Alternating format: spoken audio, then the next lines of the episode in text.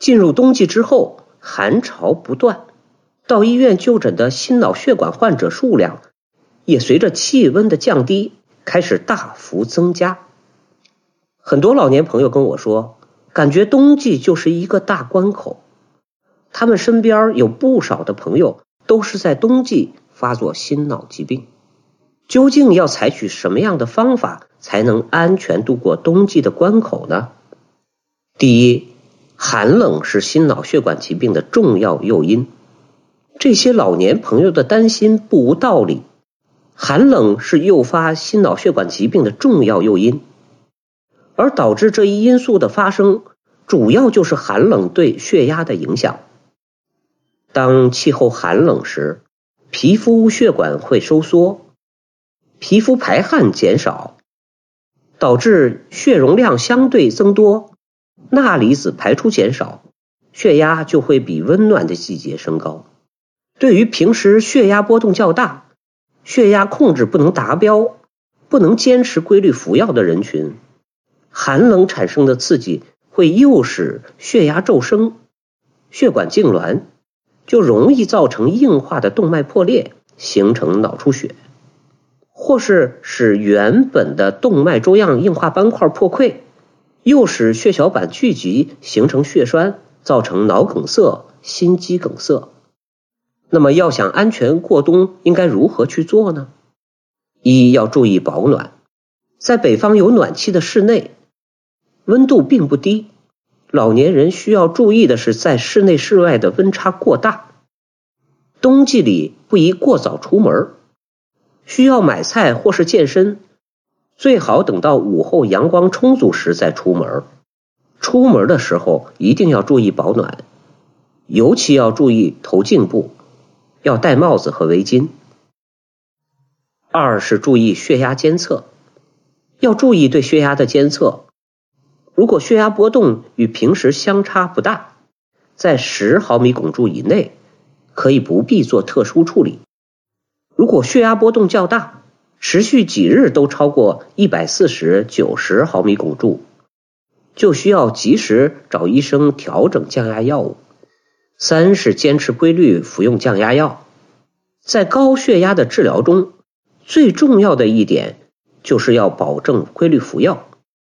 吃药不规律，自己凭感觉吃药，吃几天停几天等情况，是高血压患者的大忌，会造成血压不断的波动。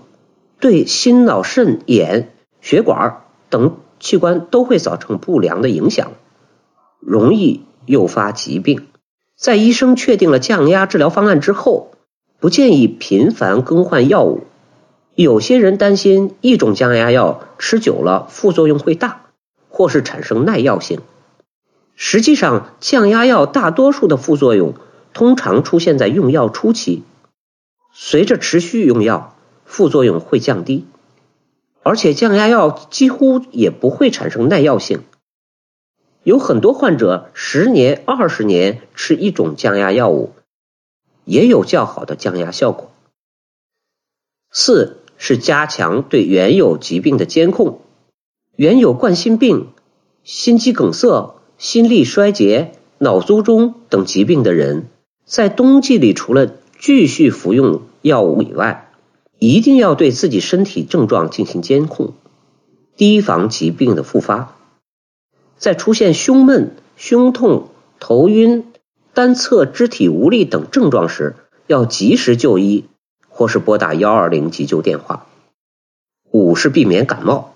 对于有心脑血管疾病风险的老年人群，感冒是诱发疾病急性发作的诱因之一。而冬季又是感冒流行的季节，所以要适当增减衣物，坚持锻炼身体，尽量不要去人流密集的地方。出门要佩戴好口罩，避免感冒，避免冬季养生的误区。很多人认为在冬季去医院输液就可以清洗血管，预防疾病，这是一种错误的认知。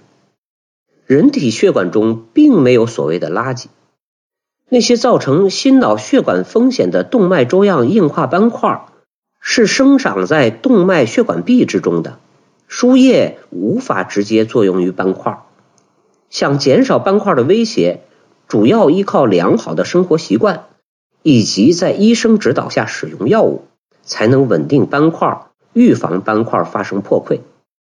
还有一点大家需要明白的是，任何保健品都不会产生治疗作用，只有药物才可以治病救人。